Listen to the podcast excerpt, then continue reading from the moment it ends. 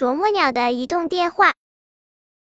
在一座森林里，住着好多好多动物朋友。啄木鸟先生就住在一棵高高的白杨树上。每天清晨，啄木鸟先生总要飞到白杨树下上，看看天气情况，然后坐在小圆桌边喝一杯露水。铃铃铃，电话铃响了。啄木鸟先生每天都会接到许多要求治病的电话。我是啄木鸟，知道了，马上就来。啄木鸟对着话筒说。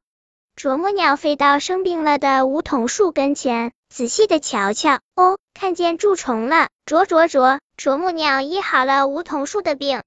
啄木鸟刚回到家，电话铃又响了，它来不及喝口水，又匆匆的飞了。一直到天黑，啄木鸟才喘了口气，不过它已经累得说不出话来了。吃了晚饭，啄木鸟对着电话左看右看，心里想。这电话机要是能随身带多好。于是啄木鸟剪断了电话线，然后捧着电话机走到门边，想是打一下电话，可一点声音也没有。没办法，只好重新接上电话线。想呀想，啄木鸟怎么也想不出改装电话的办法。他随手打开电视机，咦，电视机里的人手上拿着什么？他怎么边走边打电话？电话上没电话线呀！啄木鸟看的可仔细了，他真激动。第二天，啄木鸟进城了，他到电话商店挑了一只移动电话，还把铃声变成啄啄啄。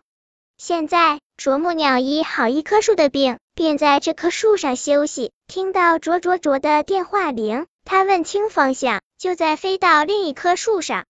森林里的树们把啄木鸟的移动电话叫做“啄啄啄电话”。啄木鸟听了很开心。老树怪爷爷，啄木鸟真忙呀，这么多树等着它去医病，别的鸟就不行。啄木鸟为什么会治病呀？红小树怪，是不是啄木鸟的嘴像老鼠的牙一样，需要不停的摸摸，顺便也吃些虫子？黄小树怪。你真没劲，老是不把别人往好处上想，你自己也和树有关呀。你不知道啄木鸟啄虫是为了帮树治病吗？绿小树怪，啄木鸟吃虫子是不是饿了呀？老树怪爷爷，哈哈，这回是红小树怪答的一点不着边。啄木鸟喜欢吃树身上的虫子，如果发现树里有病害，它就用尖利的嘴啄出一个洞。将舌头伸进去，把虫子勾出来吃掉。一只啄木鸟每天能吃一千多条害虫和虫卵，它自己饱了口福，树的病也医好了。本篇故事就到这里，喜欢我的朋友可以点击订阅关注我，每日更新，不见不散。